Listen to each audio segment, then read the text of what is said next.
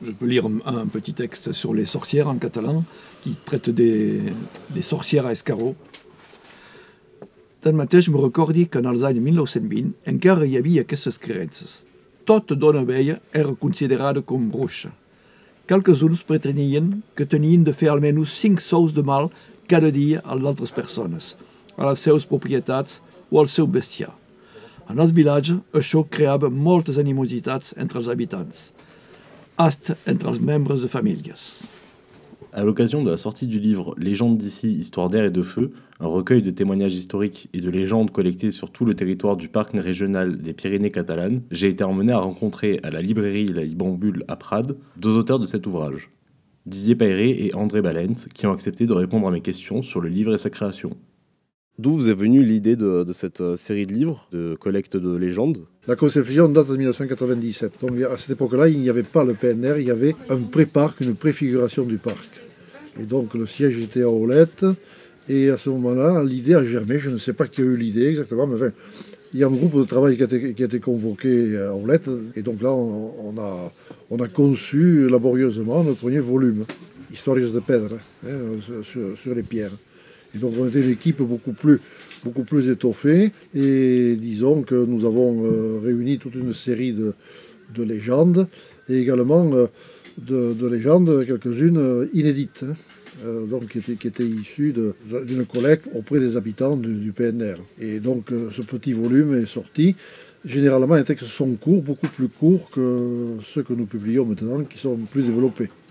L'idée aussi, c'est dès le départ, c'est que c'est qu'il y a à la fois une collecte auprès des habitants du, territoire pour récupérer des choses qui, étaient inconnues.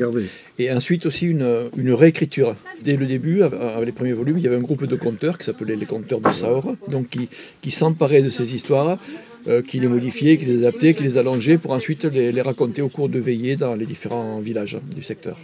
Le livre s'appelle euh, Légendes d'air et de feu. Est-ce que vous pourriez nous parler euh, justement de ce thème euh, Parce qu'il aborde plein de choses différentes, euh, que ce soit le feu, l'air, ça aborde aussi la mort, les sorcières. L'idée au départ, c'était de, traiter, bon, déjà de traiter d'un élément qui n'avait pas été abordé, puisque le, le premier tome était relatif au monde minéral, à la pierre, le second au monde animal et le troisième au monde végétal. Le quatrième, c'était les histoires d'eau. Et le cinquième, on s'est dit, il y a quelque chose qui n'a pas été traité, c'est l'air et le feu. Et en même temps, ces, deux éléments euh, ont quelque chose de particulier, c'est que c'est quelque chose euh, d'impalpable que l'on peut euh, tenir dans la main. Donc, bon, le feu, encore, on voit ce que c'est. L'air, il porte plein de choses et on a décidé donc justement de parler de tout ce qui était de, croyances un peu surnaturelles comme les sorcières, comme les guérisseurs, etc. Tout ce qui est impalpable en fait. Je ne vais rien rajouter hein, parce que tout a été dit. Comment se sont passées les, euh, récoltes, les collectes de témoignages? Généralement, euh, en 97-98, elles étaient déjà faites. Hein. Nous avions quand même euh, une série de, collectes de témoignages qui avaient été recueillis dans les années précédentes, et même assez, récemment pour, quelques-unes d'entre elles. Et donc, nous avons pensé que c'était le moment hein, justement de les restituer. Et puis, il faut dire aussi que nous avons profité du travail de nos prédécesseurs puisqu'il y avait des collectes qui avaient été faites dans le passé, depuis la fin du 19e siècle, au début du 20e siècle. Euh, ça avait été publié, il y avait différentes versions, et donc euh, c'était des textes difficiles d'accès, et il fallait aussi les restituer. Donc il y a, un double travail de restitution de l'inédit auprès de, auprès de gens encore vivants euh, qui gardaient la mémoire de certaines légendes de certains faits, et ensuite revoir le travail fait par nos prédécesseurs. Moi, personnellement, j'avais déjà pas mal fait de collectes, donc j'avais du matériel, mais j'étais amené à faire de nouvelles collectes euh, suivant les thématiques des livres qui avaient été choisis. Euh, par exemple, pour les plantes, pour l'eau. Voilà. Bon, il faut préciser aussi que beaucoup des personnes qui ont donné les informations, ben, malheureusement, euh, la plupart sont, sont décédées. Hein.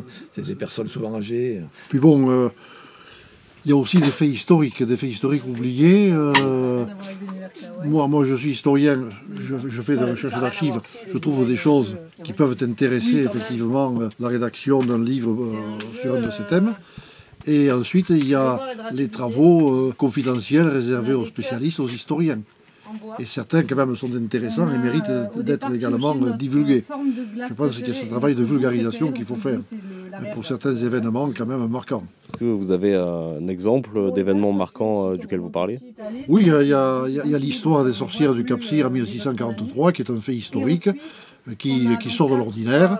Euh, qui était connu, mais euh, les détails, les détails n'avaient jamais été divulgués, si ce n'est dans un article publié dans une revue d'histoire moderne en langue catalane. Donc peu de gens y avaient eu accès.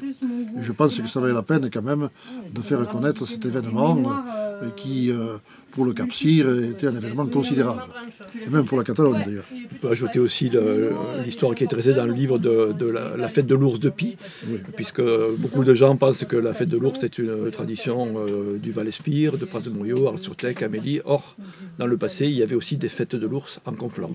Donc il y a un texte écrit par Andréo qui est relatif à, cette fête de l'ours disparue. Là, on sait, qu'elle a disparu parce qu'elle s'est terminée tragiquement, le 2 février 1874 il y a eu mort d'homme.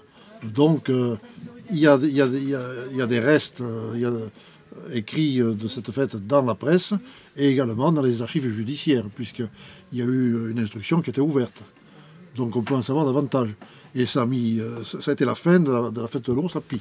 Le livre, donc Légende de Feu et d'Air, est un livre bilingue français-catalan. A-t-il d'abord été écrit en français ou en catalan? Et pourquoi l'un ou l'autre? Pour le livre Histoire des euh, je pense que Didier et moi on avait fait un choix qui était d'écrire la moitié des textes d'abord en français, l'autre moitié en catalan, et ensuite de les traduire du, français au catalan ou du catalan au français. Hein, tout dépendait de la langue initiale d'écriture. On voulait le faire pour bien montrer que nous n'étions pas, que nous écrivions dans les deux langues et, que nous ne faisions pas une simple traduction.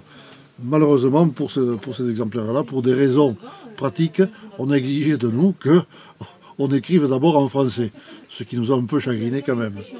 Et ensuite, bon, effectivement, euh, on a, on, a, écrit notre version catalane. Oui, pour ma part, c'est un peu, un peu différent pour toi. aussi parce que bon, j'utilise beaucoup de témoignages recueillis auprès des personnes et la plupart de ces témoignages sont recueillis en catalan.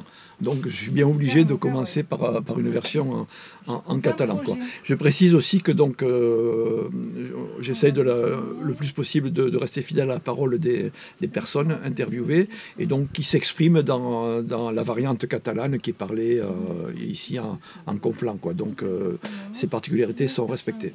Oui, moi aussi, pour l'histoire du, du 24 juin de la Saint-Jean de 1493, la base, la base de documentation, c'est un texte du XVIe siècle.